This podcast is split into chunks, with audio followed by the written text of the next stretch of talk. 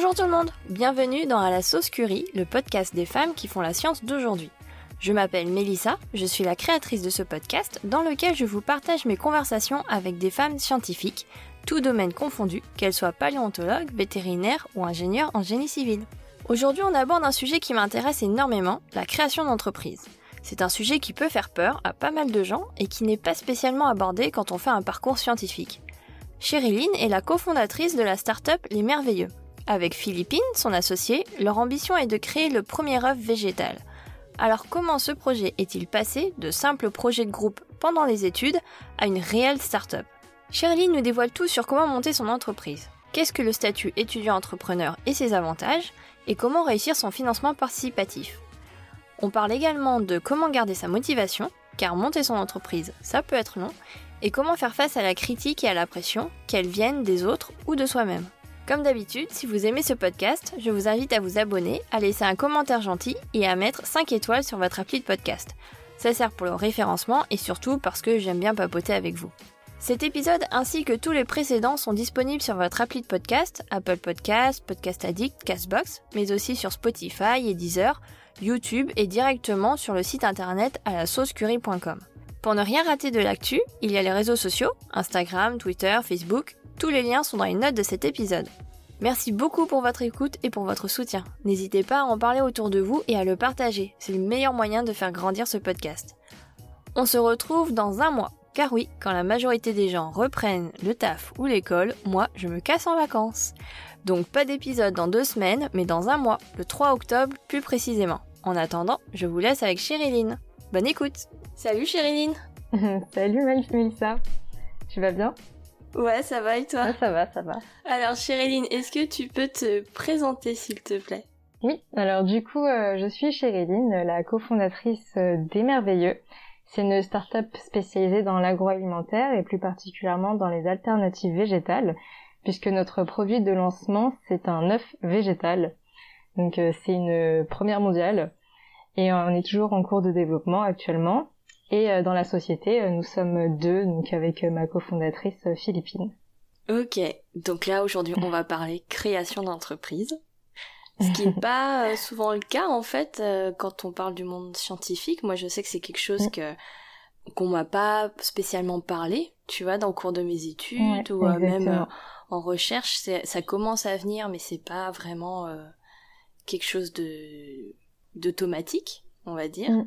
Mais c'est un sujet qui m'intéresse vraiment beaucoup. Euh, et qui fait même un petit peu peur, j'ai l'impression, euh, tout de suite créer son entreprise, ça fait un peu... Euh, c'est vrai que ça peut être effrayant, mais ça n'est pas tant que ça. ok, bon, eh ben justement, tu vas nous aider à démystifier tout ça. Et donc avant de rentrer dans le vif du sujet, je voulais savoir qu'est-ce que tu voulais faire quand tu étais petite? Alors, quand j'étais petite, alors c'était euh, totalement différent de ce que je fais actuellement. Euh, je voulais être architecte. En fait, c'était parce que quand j'étais plus jeune, j'étais passionnée par l'art, le dessin, donc j'avais pris des cours particuliers d'art quand quand j'étais petite. Et ensuite, au cours de mes études, donc quand j'étais un peu plus âgée, que je dirais au collège, au lycée, j'avais plus d'appétence pour les mathématiques et la physique. Du coup, je m'étais dit que être architecte, ça pouvait être le bon euh, compromis entre euh, ces trois euh, passions, enfin ces trois matières que j'appréciais bien. Effectivement, ouais. Et, et finalement, bah du coup, après, enfin, en terminale, j'ai candidaté pour des écoles d'architecture et des écoles d'art et une fac de physique-chimie. Et finalement, donc c'était une sélection sur dossier et aussi sur des projets qu'il fallait envoyer. On avait différents projets et je n'avais pas été prise. Et du coup, je m'étais dit bon bah peut-être qu'en fait c'est pas fait pour moi. Donc euh, j'ai eu euh, mon choix euh, qui était d'aller à la fac de physique chimie. Donc j'ai fait une fac de physique chimie. Voilà. Ok, cool. Ensuite mon parcours a été assez comment dire, il y a eu pas mal de changements, ce qui fait que ensuite j'ai été en en biologie. En fait, en étant en physique chimie, je me suis rendu compte que finalement j'aimais peut-être pas tant que ça et euh, puis ensuite, je me suis inscrite à une fac de biologie, alors que de base, quand j'étais euh, au lycée, euh, la SVT, c'était pas trop mon truc. Mhm. Et euh, finalement, j'ai juste, enfin, dès les premiers cours, j'ai tout de suite accroché parce que j'avais des professeurs qui étaient enseignants-chercheurs, qui étaient super passionnés par leur projet et euh, qui rendaient tout super passionnant et intéressant. Et donc, j'ai continué là-dedans. Ok. Et donc, qu'est-ce qui, donc, c'était en quelle année de fac physique chimie où tu t'es dit, non, c'est pas pour moi?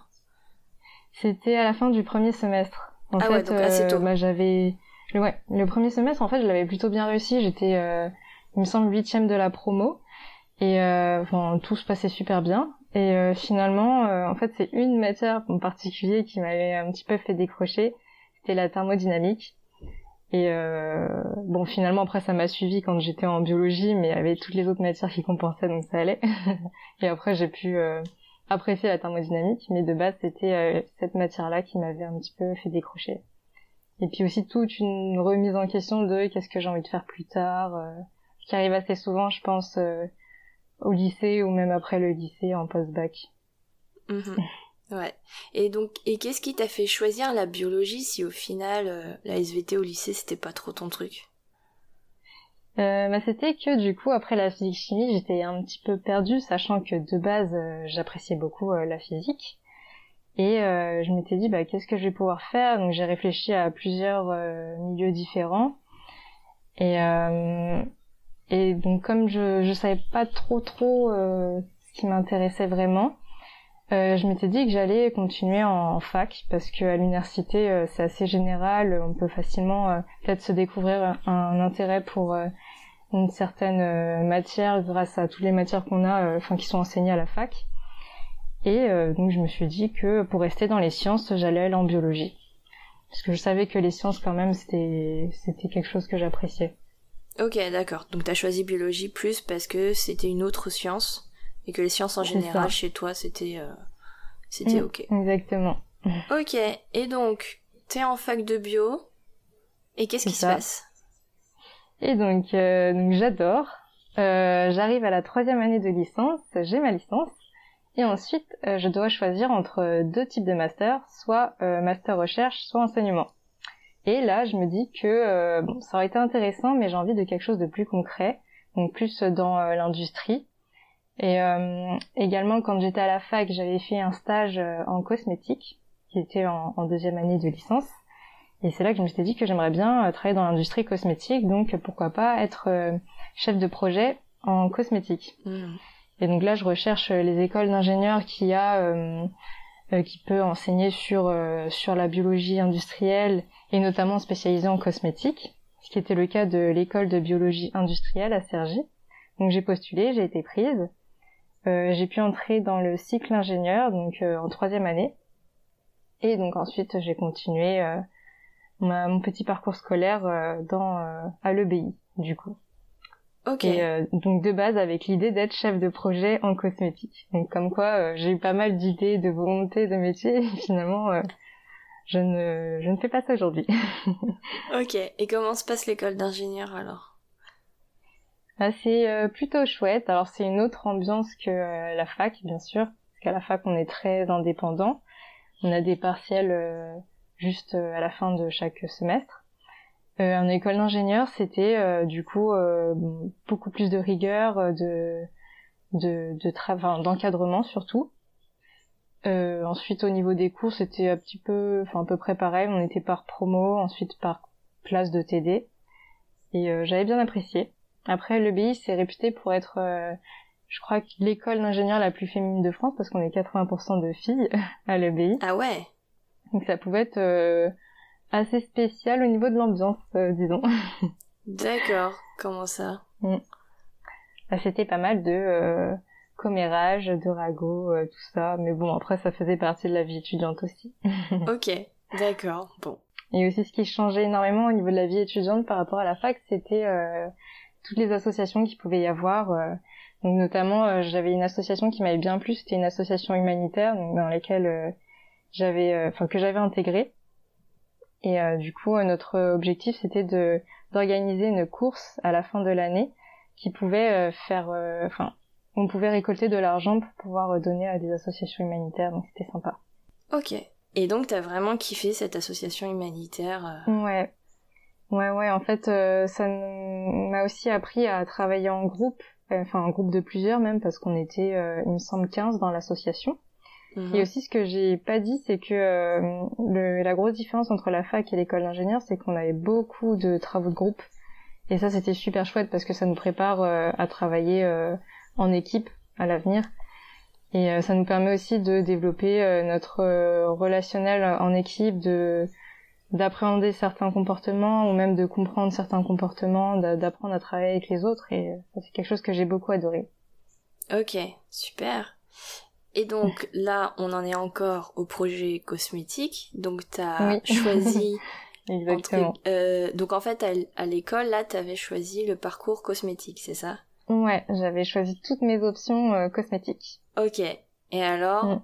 Ou, comment t'en arrives à euh, les merveilleux Alors, du coup, euh, les merveilleux sont nés euh, dans le cadre scolaire, donc ça fait bien l'introduction aux merveilleux. donc en fait, c'était du coup en deuxième année du cycle ingénieur, on a eu du marketing.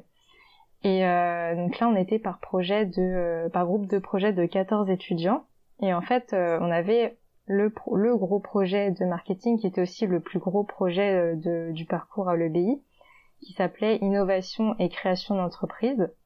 Et donc par groupe de 14, on avait tous un thème euh, différent. Nous, c'était agroalimentaire. Et donc on s'est dit comment on va pouvoir euh, innover dans l'agroalimentaire? Donc ça, c'était en septembre 2017. Vous l'aviez choisi, le thème agroalimentaire? Non, non, c'était c'était imposé. C'était attribué. Pareil pour euh, le groupe de 14, euh, c'était imposé. On n'avait rien choisi. Ok. Et euh, donc on s'était dit comment on va pouvoir innover dans l'agroalimentaire avec tout ce qui existe déjà.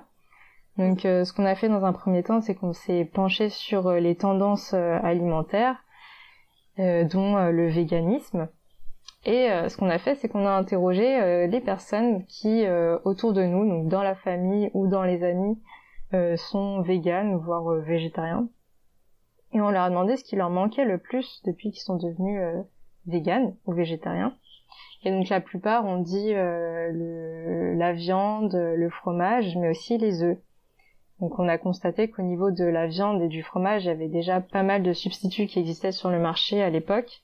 Donc euh, des euh, steaks végétaux, du fromage végétal. Mais au niveau des œufs, il y en avait très peu. Il en existait sous forme de poudre, mais qui était disponible seulement dans les épiceries véganes, donc qui étaient surtout situées à Paris. Ok. Et en plus de ça, on a constaté que euh, qu'en fait les œufs dans la gastronomie française c'est présent partout. on en a mm. en entrée, en plat, en dessert, en sucré, en, en salé, voire mm. dans les boissons aussi.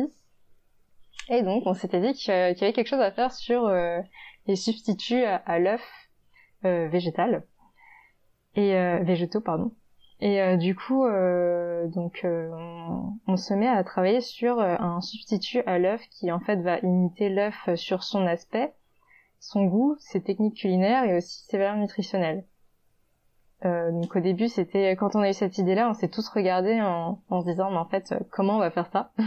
Exactement. Et ouais, c'était, enfin on s'était dit mais si c'était possible, ça existerait déjà. En plus, on a trouvé l'idée géniale. Et euh, donc on a travaillé dans un premier temps dans les laboratoires de notre école, mhm. parce qu'à l'EBI euh, on a des laboratoires de formulation, de chimie. Également, on, avait accès à toutes les matières premières de l'école, donc on avait pas mal de, de matières pour faire euh, muse, on va dire, pour faire des petits mélanges. Mhm. Et aussi nos professeurs pour nous, pour nous orienter. Et donc, euh, à l'issue de euh, ce, ce, projet scolaire, donc c'était euh, cinq mois plus tard, on a eu un euh, oral qui s'appelait le Grand Oral de l'EBI. En fait, c'était un concours qui euh, venait conclure le projet. Ok. Donc, on devait vraiment sortir un premier prototype pour ce concours. Ce qui est arrivé, donc au bout de cinq mois, on a réussi à sortir un prototype qui était viable, qu'on a présenté au concours.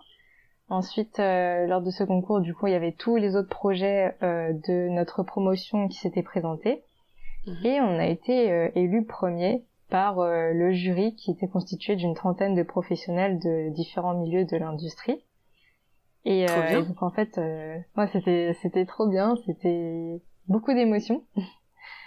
et euh, donc à l'issue de ce concours et des résultats, plusieurs personnes du jury nous ont dit qu'en fait, enfin, que c'était vraiment un projet top, que l'idée était géniale et qu'on aurait beaucoup, euh, enfin, que le marché était là, quoi. Pareil, les professeurs nous ont dit, mais lâchez rien, en fait, cette idée, elle est trop bien. Euh. Donc, euh, donc là, à partir de ce moment-là, l'équipe s'est réduite à sept personnes. Parce que c'était plus un projet scolaire, mais plus devenu professionnel. Bah donc on le travaillait euh, après les cours ou le week-end, on se faisait des réunions toutes les semaines, on continuait à travailler dessus, et surtout sur l'aspect technique. Et ensuite, euh, donc juste à la fin de ce concours, donc c'était en janvier 2018, ensuite on a été pendant un an et demi euh, dessus, pendant sept voire six ensuite dans l'équipe, mhm. à travailler en parallèle de nos études. Mm. Et à la fin de nos études, certains ont eu euh, envie de continuer euh, leurs études pour faire des masters spécialisés, ou alors d'autres ont eu des propositions d'embauche euh, lors de leur stage. Donc on s'est plus que retrouver à deux sur le projet et on a vraiment commencé du coup notre aventure entrepreneuriale à partir de novembre 2019. Novembre 2019. Voilà. Ok. Ouais. Ah ouais, donc, en gros pendant deux ans, ouais c'est tout récent. En gros pendant deux ans on a beaucoup travaillé sur euh, l'aspect euh, R&D, la formule, mhm. euh, le produit. Et à partir de novembre 2019, c'est là qu'on a découvert l'entrepreneuriat et, qu'on a bossé sur le côté marketing, le business, tout ce qu'il y a autour. D'accord, donc en fait la, le développement sur le produit même, comme vous mm. étiez encore à l'école, vous aviez encore accès aux équipements de l'école. Euh, oui, c'est ça. Mais ça, ça a été pendant un an parce que euh, ensuite, euh, la dernière année de notre de nos études, donc la troisième année du cycle ingénieur, dans notre équipe, on était tous un peu séparés parce que certains avaient fait leur semestre à l'étranger ou d'autres en double diplôme. Mhm. Ce qui est le cas de Philippine et moi, on a fait notre double diplôme à l'université de technologie de Compiègne en chimie. Okay. un petit peu aussi dans le but de se spécialiser un peu plus en chimie pour euh, le projet euh, des merveilleux.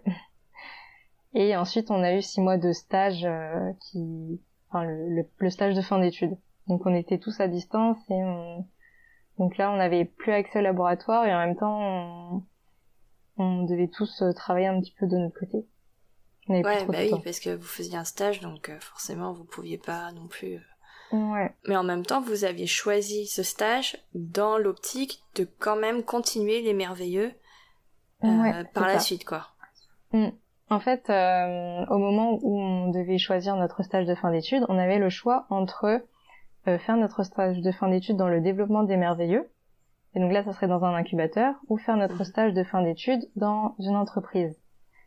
finalement, on a marché au vote avec notre équipe, et il y a eu plus de votes pour le stage en entreprise parce qu'on s'était dit que ça allait être notre euh, peut-être notre dernière occasion de découvrir euh, tout l'environnement de l'entreprise et que ça pouvait être bien avant de créer sa propre entreprise d'avoir une expérience euh, en entreprise. Et notamment par exemple en agroalimentaire donc ça pourrait encore plus nous aider pour notre création d'entreprise. Donc c'est pourquoi on, a fait les six mois en entreprise. Ok. Et c'était quoi cette entreprise pour toi? Euh, moi, c'était les cosmétiques, encore. Ok. Finalement, même si j'avais euh, ce projet-là en tête, quand même, euh, j'avais quand même choisi de faire mon dernier stage euh, en cosmétique. Et, et, Philippine, par contre, elle avait fait en agroalimentaire. Ok, d'accord. Ouais, t'avais fait, t'avais choisi cosmétique au cas où que. Ouais, c'est ça aussi. Garder cette porte-là. Sait-on jamais. Ouais, exactement. Et finalement, ouais, j'ai rien lâché finalement en cosmétique, mais là Là vraiment j'ai tout, euh, enfin je, je, consacre tout mon temps du coup au, merveilleux. Ok. Et euh, justement euh, à la fin de, du stage c'était pas forcément évident de se dire bah est-ce que on se lance vraiment dans l'entrepreneuriat? Parce que c'est un peu un domaine inconnu pour nous. Et, et finalement bah enfin on avait un petit peu touché à l'entrepreneuriat quand on s'était détaché de, du projet scolaire parce qu'on était accompagné par Pépite, c'est le réseau des étudiants entrepreneurs et on avait le droit d'avoir euh, accès aux pépites pendant qu'on était étudiant. Et euh, j'avais déjà euh, développé une certaine appétence pour l'entrepreneuriat aussi. D'accord, ok. Et donc cet accompagnement justement par Pépite, ça consiste en quoi? Alors en fait, pendant qu'on était étudiant, du coup c'était un accompagnement par des professionnels de l'entrepreneuriat donc en fait, on avait des séminaires tous les trois mois. Donc c'était des séminaires qui se tenaient sur un jour complet où en fait on avait des formations à l'entrepreneuriat, euh, et également, on avait un suivi euh, personnalisé. Euh, donc en fait, on pouvait poser des questions sur nos problématiques et on avait des professionnels qui pouvaient nous aider à chaque fois, des professionnels de l'entrepreneuriat. Et sinon aussi, on pouvait avoir des rendez-vous avec des experts. par exemple, je me souviens qu'on avait eu un rendez-vous avec un expert comptable pour nous aider sur l'élaboration de notre business plan, par exemple. Bah le business plan, c'est quelque chose, ça nous parlait pas du tout comme on était issu d'un milieu scientifique. Et euh, du coup, on a pu être un petit peu aidé euh, grâce à des professionnels comme ça sur différents sujets du projet. Ok, parce que ouais, effectivement, l'école vous forme plus particulièrement plutôt pour le côté R&D, développement du produit, enfin concernant votre euh, entreprise, mais tout ce qui était administration, gestion de l'entreprise, le business plan comme tu dis, mm. euh, la législation et tout ça, mm. comment vous étiez accompagné Donc grâce à Pépite, c'est ça? Grâce à Pépite, c'est ça. En fait, euh, Pépite, tu peux faire partie du réseau quand tu es étudiant. Et donc là, tu peux avoir le statut national étudiant-entrepreneur, ça s'appelle le SNEE. E. Okay. Et, euh, et une fois que tu n'es plus étudiant, tu as encore le droit à un an euh, un an enfin, dans ce réseau-là, et là tu dois passer le diplôme étudiant entrepreneur. Et j'ai oublié de préciser que c'était gratuit. Et en fait, tu as euh, un pépite par région. Trop bien. En France. Ok, mm. d'accord. ah oui, donc c'est vraiment un organisme national. Ouais. Qui fait que euh, quand tu es étudiant et que tu veux entreprendre, est-ce que tu es obligé de faire partie d'une école d'ingénieur comme ça? Ou euh, même des gens à la fac? Enfin, par exemple, en fait, il faut que tu sois dans une école quand même, il faut que tu aies euh, le statut étudiant. Mais par exemple, pour moi, donc euh, quand j'étais encore étudiante en école d'ingénieur, j'avais euh, le statut national étudiant entrepreneur avec Pépite. Sauf que à la fin, lorsque j'ai été diplômée, donc là où on, peut passer le diplôme étudiant entrepreneur, le D2E, j'ai dû m'inscrire à une fac. Donc actuellement, tu vois, je passe le D2E et je suis à la fac de Sergi Pontoise mais je n'ai pas cours là-bas parce que euh... attends, attends, je vais refaire, pardon. Alors en gros, je suis à la... inscrite à la fac de Sergi Pontoise. Normalement, je devrais avoir cours euh, tous les samedis d'entrepreneuriat, sauf que comme je fais partie d'un programme d'accélération qui se situe à Station F, je suis exonérée de ces cours-là et donc je n'ai pas cours. Et en fait, pour avoir le diplôme étudiant entrepreneur, il faut que tu euh, suives ces cours si tu n'es pas exonéré et à la fin que tu rendes un projet, euh, c'est un, un pitch deck de ton projet. En fait, une présentation de ton projet avec euh, l'étude de marché. Ok, donc le diplôme étudiant entrepreneur, en fait, c'est un diplôme universitaire. Ouais. Donc il faut t'inscrire à la fac. Et ensuite, et euh, par contre, comme tu fais déjà partie d'une autre pépinière d'entrepreneuriat qui est Station F, c'est ça? C'est ça. Et que je faisais partie du programme d'accélération de Pépite. Ok, d'accord. Comme tu avais déjà le réseau Pépite avant. C'est ça. Ok. Et alors justement, novembre 2019, donc tu sors mm. de l'entreprise, de l'école. Donc vous n'avez plus accès au laboratoire, vous lancez votre entreprise. Mm. Comment que ça se passe? Là, vous êtes lâché dans le grand bain. Comment vous faites? C'est ça. Alors du coup, euh, on n'a plus accès au laboratoire, mais on s'était rendu compte qu'on pouvait continuer nos, nos essais euh, laboratoires euh, chez nous finalement. Donc notre laboratoire R&D c'est devenu, enfin plutôt notre cuisine est devenue notre laboratoire R&D. Parce que finalement, euh, au niveau du matériel, enfin comme on faisait surtout des essais euh, euh qui n'avaient pas de besoin de grande précision, on pouvait utiliser nos balances, nos fouets pour pour mélanger, notre frigo pour stocker, même faire des tests de stabilité euh, en laissant euh, la formule dans notre cuisine. Enfin, on s'était dit que finalement euh, la cuisine ça pouvait être chouette pour commencer. Ok. Et sur la partie marketing, donc à partir de novembre 2019, on avait intégré le programme Pépite à Station F, donc ce dont je parlais tout à l'heure, qui est en fait un programme qui est une organisation entre Pépite, également euh, l'incubateur School Lab, qui est un incubateur euh, euh, de Paris, mais qui a aussi maintenant d'autres incubateurs en, aux États-Unis et en Asie, et Mhm. aussi la région Île-de-France. Ok. Ce qui fait qu'on avait accès au réseau Pépite, on avait euh, des formations et un accompagnement euh, personnel par euh, par l'incubateur Scolab et aussi une aide de la région Île-de-France euh, sur euh, l'aspect financier. Et Ouais. donc là, on a pu euh, en fait, c'est un programme vraiment adapté aux étudiants entrepreneurs qui débutaient leur projet parce qu'on a eu euh, finalement des formations sur toutes les bases de l'entrepreneuriat. Donc vous avez été accompagné sur tout le côté qui vous manquait, vraiment le côté développement d'entreprise euh, Mm. que vous aviez pas eu à l'école. C'est ça. Ok. Et de l'aide et donc et là vous étiez aussi aidé financièrement parce que c'est ça, c'est quand tu Mm. montes ton entreprise mais que ton produit est pas encore commercialisé, tu fais comment pour te bah, pour avoir un salaire en fait, pour te Ouais. Ouais, ouais, c'est vrai que c'est pas évident au début parce qu'on n'a pas forcément un salaire, comme nous actuellement on n'est pas encore euh, rémunéré. Mhm. Mais euh, au niveau de, de la partie financière, euh, avec euh, les merveilleux, on avait remporté des concours, qui, euh, ce qui a pu nous faire une petite enveloppe. Donc il y avait un concours euh, qui s'appelait The Entrepreneur, qui se tient à Anguin-les-Bains. Et en fait c'est un concours euh, de pitch, donc en fait où tu dois présenter ton projet, et puis euh, ensuite il y a une sélection par le jury, puis par le public. On avait remporté. Cool. Et on avait pu euh, et donc on avait gagné euh, c'était à l'époque un un ordinateur euh, un MacBook Air qu'on a pu revendre pour nous faire euh, une petite somme d'argent. Ok. et euh, ensuite on a gagné le concours euh, Pépite. Donc c'est un concours euh, régional organisé par Pépite bien sûr. Et donc c'était au niveau des gains on a gagné euh, 1500 euros de formation. Donc là j'ai pu me former au marketing par exemple Cool. et aussi euh, 10 000 euros euh, grâce à la BPI. Et euh, donc euh, voilà, c'est comme ça qu'on s'est fait une petite enveloppe. Et, et ce que je te disais tout à l'heure av- avec le programme d'accélération à Station F qui regroupe Pépite, Scolab et la région Île-de-France, la région Île-de-France nous aide sur une partie d'accompagnement mais aussi une partie financière parce qu'ils ont financé une partie du programme. Ce qui fait qu'on payait 100 euros par mois pour être accompagné et avoir des bureaux à Station F. Ok. Ah oui. Donc là logistiquement, Ouais. vous avez vos bureaux à station F.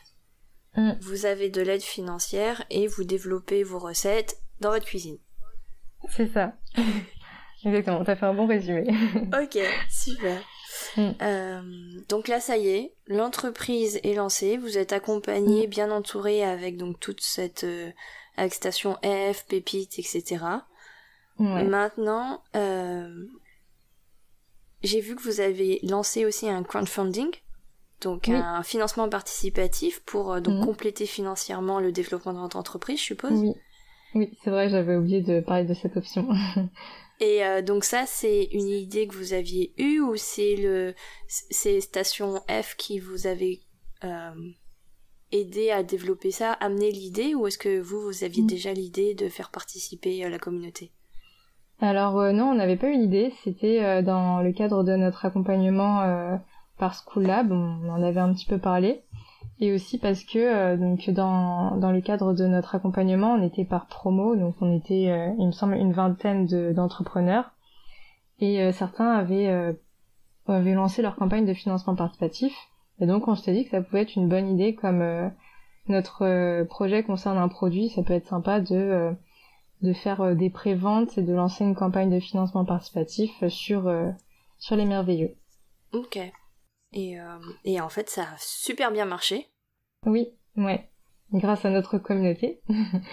mais euh, mais pour euh, en fait pour les démarches dans la campagne de financement participatif, d'abord il y a le choix de de la la compagnie dans laquelle tu vas faire euh, ton ton crowdfunding. Donc nous on avait choisi KissKissBankBank Mhm. et euh, donc en fait quand tu les contactes, tu as une chargée de projet qui est attribuée, qui t'est attribuée, qui va t'accompagner dans ton crowdfunding, te conseiller.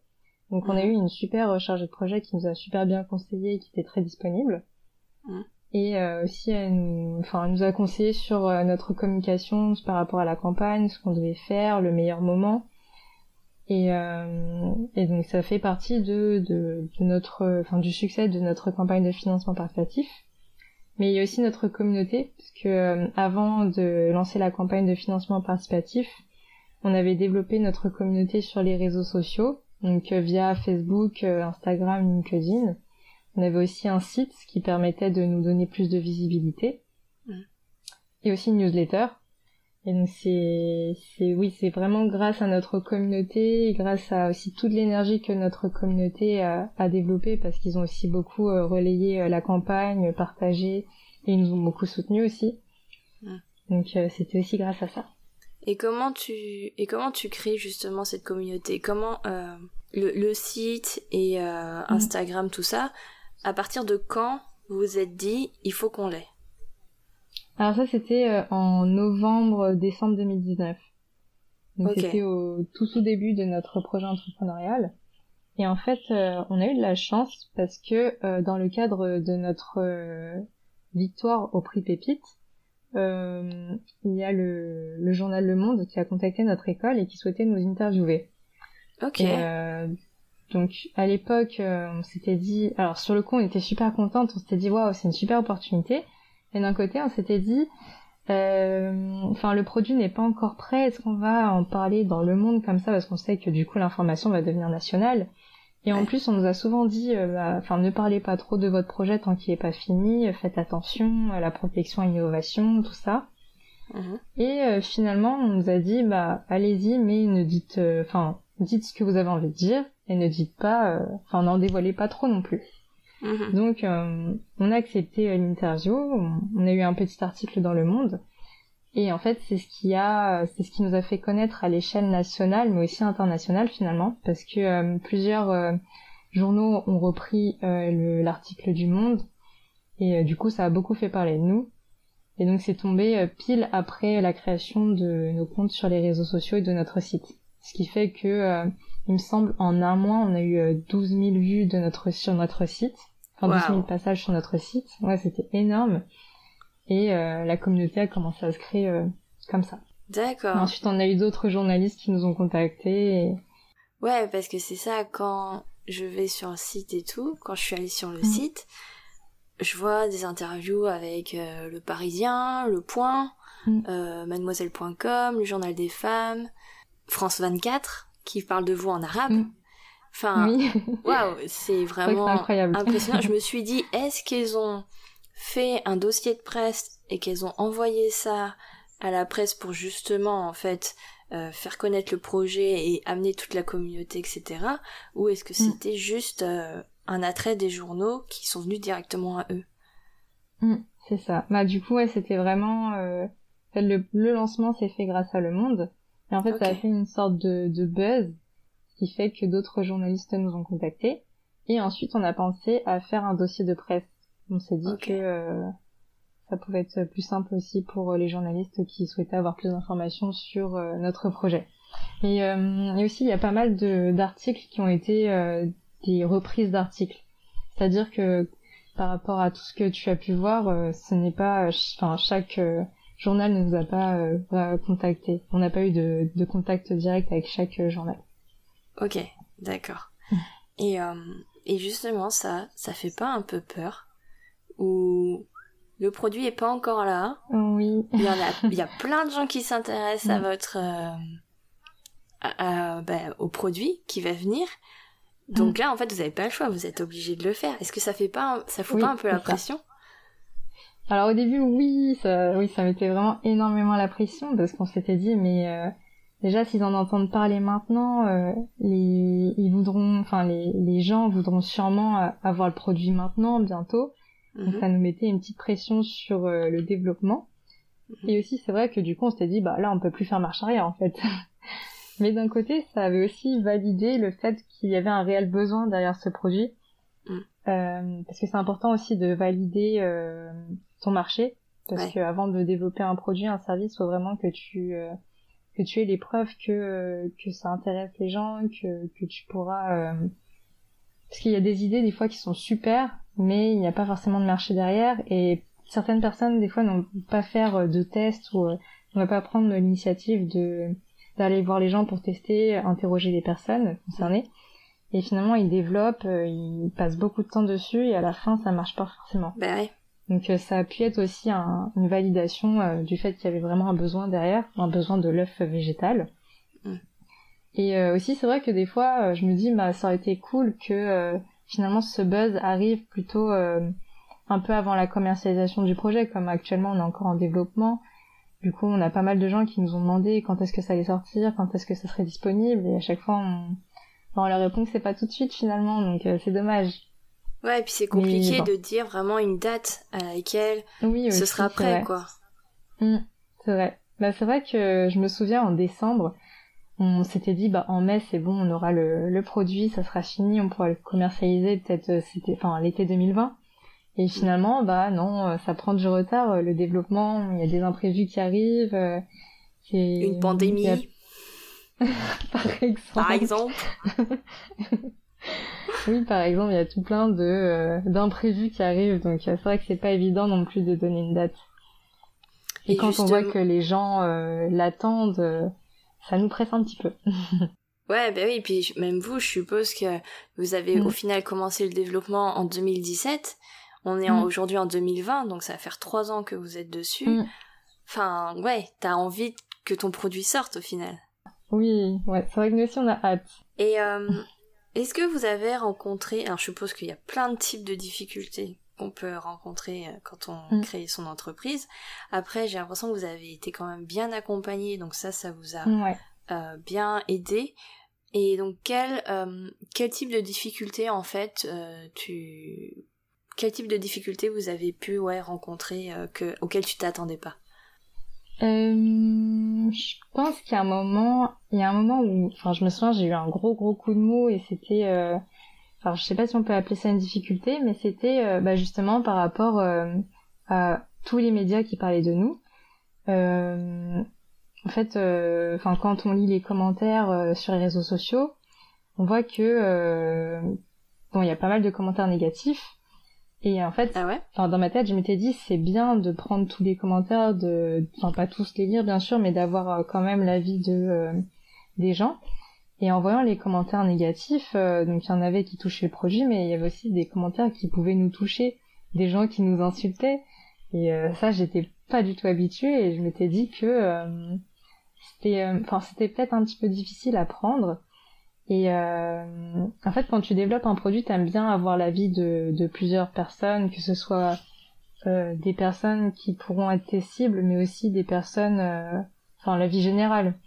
Mm. Et quand on voit beaucoup de, de commentaires négatifs, bah là, je me souviens que je m'étais remise en question. Je m'étais dit, mais en fait, euh, est-ce que ce qu'on fait finalement, euh, ça va peut-être pas forcément plaire. Enfin, c'était, je me sens, c'était quatre jours de remise en question sur le projet, sur comment euh, la population pourrait euh, pourrait euh, accueillir le projet. S'il l'accueille mal c'est peut-être pas forcément bien. Si ça se trouve on était parti sur quelque chose on avait cette idée en tête on avait foncé en se disant bah enfin qu'il y avait vraiment un besoin et finalement pas tant que ça. Enfin plein de, de remises en question. Et du coup en fait bon déjà je m'étais dit d'une part notre produit c'est sûr il va pas plaire à tout le monde. Enfin c'est pas l'objectif Mhm. Et euh, d'autre part, il faut se refocaliser sur les personnes qui en ont vraiment besoin. Donc, euh, par exemple, toutes les personnes qui ont pu commenter euh, des commentaires négatifs sur les réseaux sociaux, c'était pas forcément des véganes, pas forcément des allergiques aux œufs. Mhm. Donc, c'était c'était bien de prendre en compte leur avis pour appréhender la mise sur le marché, mhm. mais peut-être pas forcément se laisser avoir, se laisser faire par ça. Ouais. Parce que c'est quel type de commentaires négatifs en fait? Bah, ça pouvait être euh,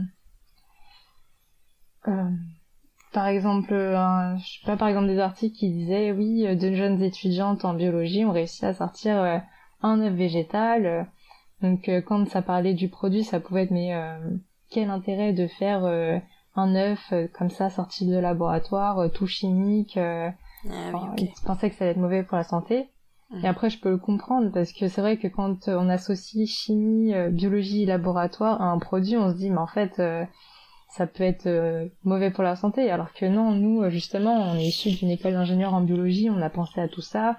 Dans la sélection de nos matières premières, tout, on a tout fait en sorte que de sortir un produit qui était bon pour la santé, sinon on l'aurait pas fait. Ouais, et puis, enfin, je veux dire, sur votre site, ça se voit en fait. Vous vraiment vous euh, vous comment dire, vous communiquez beaucoup là-dessus sur mm. le fait que c'est quelque chose de de biologique, de respectueux de l'environnement, respectueux de la mm. santé, que c'est des c'est des paramètres que vous avez pris en considération. Donc en fait, ces gens-là, ils ont vraiment juste lu l'article et ils se sont fait leur propre opinion. En fait, ils n'ont pas été chercher plus loin, c'est ça. Mm. Ou alors lu le titre euh, de l'article. Oui, même qui, juste le titre. rapidement, ouais, voilà, juste le titre et euh... Donc c'est vrai que ça peut être euh, souvent des gens ignorants. Euh, ouais. Et aussi quand euh, ça parlait de, enfin quand il y avait des commentaires négatifs sur nous, c'était bah, quels sont ces idiotes qui fait ça, des choses comme ça. ah oui, d'accord. Donc c'est plus des attaques personnelles quoi là. Ouais. Oui, c'est ça. Mais après, c'est ça, d'un côté, il faut se dire que sur les réseaux sociaux, maintenant, on trouve de tout. Euh, les, les, gens peuvent se permettre facilement de critiquer, attaquer. Donc, euh, voilà, c'est peut-être pas facile à prendre au début, mais euh, après, ça fait partie de euh, ce qu'on peut trouver sur les réseaux sociaux. ouais. Et comment t'as fait alors pour retrouver ta motivation et faire abstraction de ces commentaires pas très joyeux? Bah, je me souviens euh, que de base j'avais gardé ça pour moi et finalement euh, quelques jours après j'en ai parlé à mon associée et elle en fait pareil elle était mal par rapport euh, à ça et aussi j'en avais parlé à des amis dont des amis qui sont véganes et j'ai vu qu'en fait ça les avait un petit peu vexés que je remette en question le projet parce que eux me disaient mais nous on le veut en fait ce cet œuf végétal Enfin, tu te rends pas compte de tout euh, tout le besoin qu'il y a derrière. Et c'est là que je me suis dit bah oui c'est vrai en fait euh, pense à ta communauté pense aux personnes qui en ont besoin. Mmh. donc euh, c'est comme ça que ça allait mieux. Et que ça a reboosté l'équipe. Trop cool et le fait justement d'être deux nanas qui débarquent et mmh. qui créent leur entreprise est-ce que vous avez senti des difficultés par rapport à ça? Parce que de ce que je vois de l'extérieur, moi, le monde mm. entrepreneurial est quand même un monde un peu masculin. Et euh, je sais pas si vous, vous l'avez ressenti ou pas. Alors nous, non. Mais euh, on a eu... Euh, enfin, quand on était dans le programme euh, d'accélération à Station F, le programme de Pépites, on était avec d'autres... Enfin, on était une promo et il y avait d'autres entrepreneurs qui étaient aussi, enfin, comme nous, de Nana, mm-hmm et elles nous avaient euh, partagé leur point de vue en tant que deux nanas euh, entrepreneurs. Et elles me disaient bah des fois euh, enfin genre on est au téléphone avec quelqu'un et il va nous prendre pour la secrétaire de du fondateur par exemple des choses comme ça. Mais nous pour l'instant non on n'a pas ressenti ça. Ok d'accord mm. et euh... alors je sais pas si ça tu peux répondre à la question mais est-ce que donc là vous êtes en phase de recherche et développement euh, dans votre cuisine, etc. Comment vous voyez la production un peu plus en masse entre guillemets parce que visiblement il y a une grosse demande. Euh, donc comment vous avez pu pareil euh, Est-ce que c'est avec euh, l'incubateur d'entreprise qui vous aide justement à avoir cette production en plus grand et à, et à établir un budget, etc. Euh, alors là, c'est pas avec euh, l'incubateur parce que du coup, ça serait spécifique euh, à l'agroalimentaire et ils sont assez générales. D'accord. Et en fait, c'était, enfin, c'est plus en discutant avec, bah, par exemple, la station F, tu as l'accélérateur, la Shake Up Factory, qui est spécialisé dans l'agroalimentaire. Et on avait discuté avec le responsable de de cette de cette ce programme d'accélération ou même en discutant avec d'autres personnes spécialisées dans l'agroalimentaire qui qui ont pu nous conseiller. Et en fait, au niveau de la production, euh, ce qui est conseillé, c'est d'y aller petit à petit, parce que il peut euh, y avoir des problèmes euh, que rencontrent certaines startups où en fait elles promettent une grande production et finalement elles n'arrivent pas à l'assumer. C'est ce qui va faire couler la startup. Mm. Donc nous, on va y aller petit à petit. Donc par exemple, dans notre stratégie de commercialisation, on va d'abord s'implanter dans les restaurants avant de pouvoir distribuer en ligne ou bien euh, chez les distributeurs. D'accord. Et euh, dans la recherche de d'industriels, euh, on, fait appel à nos contacts pour pour ça, donc pouvoir pour la production. Et également dans l'étape de production, alors il faut, enfin aussi il faut faire attention à la protection à l'innovation, hum. parce que donc nous on peut pas breveter la recette, Donc on mise sur le secret de la recette, un peu comme Coca-Cola. Mhm. Et on a l'avantage que notre produit est en, en fait est en deux parties, donc le blanc et le jaune. Mhm. Et on s'est dit que le blanc était facile à produire, donc on pourrait le produire de nous-mêmes dans des cuisines partagées et sous-traiter le, le jaune dans, enfin chez un sous-traitant. Ok. Un industriel. Voilà. Je sais pas si ça répond bien à ta question. Si, si, non, complètement. C'est juste que c'est, enfin, c'est, pour moi, c'est fou, justement, euh, tous les, toutes les choses auxquelles vous devez penser et, mm. euh, ouais, voilà, enfin, comment intégrer tout ça alors que tu débarques euh, de, de ton école, que, tu t'es un peu lâché comme ça. Donc heureusement que vous avez mm. de l'aide autour pour vous conseiller, mais mm. justement c'est comment aller chercher ses partenaires, comment, enfin j'imagine la quantité d'énergie et de temps que ça demande. Alors que vous êtes toujours pas payé, quoi, en fait, c'est ça. Ouais. Bah, c'est vrai que euh, finalement tout ça, euh, tout ce qu'on a appris, euh, toute notre stratégie commerciale, enfin toute notre stratégie même en général, elle s'est élaborée par nos prises de décision, mais aussi surtout par toutes les personnes qui nous ont accompagnés dans le projet, toutes les personnes avec qui on discute, qui nous aident beaucoup et volontairement. Enfin, c'est c'est grâce au réseau aussi. En fait, il faut pas hésiter à, s'entourer de, des bonnes personnes et parler aux bonnes personnes. Ok. Et justement, en parlant de euh, bonnes personnes, est-ce que tu as eu des rôles modèles qui t'ont inspiré? euh, au, pour, euh, au cours de tout ce projet mhm. Au cours de tout ce projet, enfin, il y a des personnes qui m'ont inspiré. Après, il y a pas de euh, personne spéciale. Disons qu'à chaque fois dans mon parcours, je me suis beaucoup inspirée de euh, de certaines caractéristiques que pouvaient avoir certaines personnes. Par exemple, euh, je vais discuter avec quelqu'un, je vais trouver ses projets ou son ambition trop bien, je, je vais être admirative. Bah du coup, c'est une personne qui va m'inspirer. En fait, souvent, c'était des personnes de mon environnement avec qui j'ai pu échanger. Donc comme par exemple quand on est petit, euh, souvent on est admiratif de nos admiratif de nos parents, nos grands frères, grandes sœurs. là c'est pareil en fait, c'est euh, à chaque fois euh, des personnes qui vont avoir fait mieux que nous, qui vont avoir un, une carrière brillante, ce sont des personnes qui vont m'inspirer. Et, et, là du coup je pense à par exemple la station F, donc ça se faisait avant le Covid mais on avait souvent des, des interventions de personnes qui avaient euh, réussi dans leur projet et qui venaient parler sur un sujet précis et ces personnes-là par exemple elles m'inspiraient énormément. Donc ça pouvait être des personnes qui étaient actuellement incubées à Station F mais aussi des personnes extérieures. Et on arrive à la dernière question. Euh, ouais. Quel conseil tu donnerais à euh, une étudiante qui veut se lancer justement dans l'entrepreneuriat?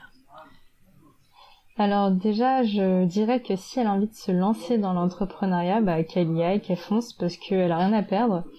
Nous, euh, en fait, on s'était dit que après les études, c'était le bon moment, parce que bah, au niveau financier, on n'a pas encore de charges. Avec Philippines, par exemple, on vit encore chez nos parents, et on n'a aucune contrainte.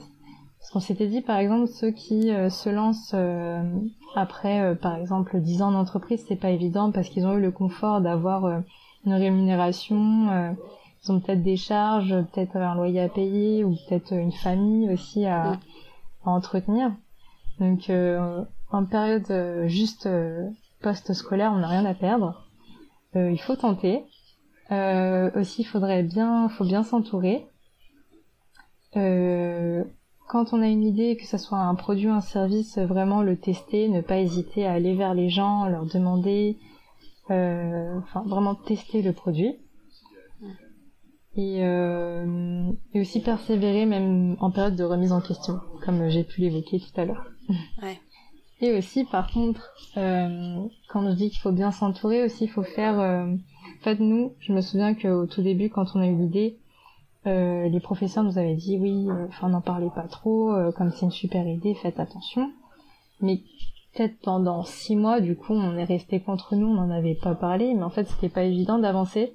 Donc, il faut vraiment savoir gérer la protection de l'innovation, mais aussi pouvoir bien s'entourer et savoir compter sur d'autres personnes, s'ouvrir un petit peu quand même pour pouvoir avancer. Ok, génial. Bah, c'était trop cool. Merci beaucoup, chérie. Bah, moi aussi, j'ai passé un bon moment. C'était super cool d'échanger avec toi. Est-ce que tu as des sujets que tu aurais aimé aborder pendant l'interview ou là comme ça? Bah, J'ai pensé tout à l'heure, en fait, quand tu me parlais de difficultés, j'ai pensé juste après. Alors moi, pour l'instant, j'ai pas encore euh, ressenti de difficulté par rapport à ce que je vais te dire, qui est euh, l'entente entre associés, qui est euh, un sujet très important parce que parmi les raisons pour lesquelles certaines boîtes coulent, il y a aussi à cause de, de l'entente associés qui ne fonctionne pas forcément. Et ce que je pourrais donner comme conseil, c'est que avec Philippines, ce qu'on fait, c'est que tous les vendredis après-midi, enfin dans notre emploi du temps, on s'est imposé des créneaux vendredi après-midi pour euh, s'organiser dans la semaine, dire ce qu'on va faire la semaine d'après. Mhm. Comme ça, on voit tous les deux qui fait quoi. Euh, on a bien des rôles définis, ce qui est important. Et tous les lundis matins, on s'appelle euh, juste le matin pour se dire, enfin, on s'appelle quand on est en télétravail ou si on se voit, pour mhm. pour se dire s'il y a des choses la semaine dernière qui nous ont déplu ou qu'on a mal pris enfin voilà, tout ce qui pourrait nous peut-être nous froisser ou quoi que ce soit, euh, parce que c'est important de bien comprendre l'autre personne pour pouvoir euh, bien avancer avec elle. Ouais, parce que c'était justement aussi une de mes questions que j'ai que j'ai zappé, c'est travailler parce que vous êtes amis, vous êtes, enfin, vous êtes amis de d'école. Est-ce que c'est compliqué? Est-ce que pour toi tu crois que c'est un avantage ou un inconvénient? Euh, alors en fait, quand on est amis, alors ça peut être peut-être un inconvénient parce que du coup, euh, ça peut peut-être, euh, enfin ça change votre la relation amicale. Mm. Enfin, du coup, ça devient, c'est ton ami, mais ça devient aussi ton associé. Enfin, mêler professionnel personnel, c'est pas forcément évident. Mm. Mais d'un côté, ça peut être un avantage parce que du coup, je la connaissais bien. par mm. exemple, quand on était bah, à l'école, on se connaissait un petit peu déjà, mais ensuite on a été coloc quand on était en, master à l'UTC, à Compiègne. Donc là, j'ai encore plus connu. Et c'est très important de bien connaître ton associé. C'est pourquoi aussi on a eu des formations sur, euh, enfin des tests de personnalité, des formations sur l'entente entre associés, parce que c'est important de savoir comment la personne peut prendre certaines choses, comment elle travaille, sa méthode de travail, euh, ce qu'il faut savoir sur euh, ce qui pourrait déranger la personne ou non, ou ce qu'elle apprécie. Mm. C'est super important. Parce qu'il y a des choses des fois qui peuvent être euh, mal prises alors qu'en fait c'est juste à cause d'un petit point qui a manqué. donc voilà. Ok. c'est important. Effectivement, c'est c'est très important. Eh bien, merci beaucoup, chère Eileen. Ah, merci à toi. J'espère très prochainement qu'on verra les merveilleux dans, dans nos assiettes. J'espère vraiment pour vous. Euh, encore félicitations pour cette initiative parce que c'est vraiment euh, trop cool et euh, enfin maintenant que je connais l'histoire et tout ça, enfin c'est vraiment génial de voir comment toutes les deux vous avez vous avez su rester motivées et vous avez mis tant d'énergie là-dedans. Donc j'espère vraiment que ça va se faire. Je suivrai l'aventure avec plaisir. Et euh, bah, à la prochaine fois, peut-être que, peut que le jour où ça sortira vraiment en production, euh, tu auras encore d'autres choses à dire et on se refera ah, un bah épisode. Ouais, Bah, avec euh, grand plaisir. Ça m'a fait vraiment plaisir de partager ça avec toi. Donc là, ce n'est que le début. Donc euh, oui, bien sûr, à l'avenir, ce sera un plaisir. Et au plaisir aussi de partager ça avec ta communauté. Super. Merci beaucoup, chère Aline. Salut. Merci, Mélissa. Merci d'avoir écouté jusqu'ici et encore merci à Cheryline pour sa confiance. Vous pouvez retrouver tout ce dont on a parlé dans les notes de cet épisode et n'hésitez pas à suivre les merveilleux sur Instagram ou à vous abonner à leur newsletter. Si vous avez aimé cet épisode, n'hésitez surtout pas à vous abonner et le suivre sur les réseaux sociaux. D'ici là, prenez soin de vous. Ciao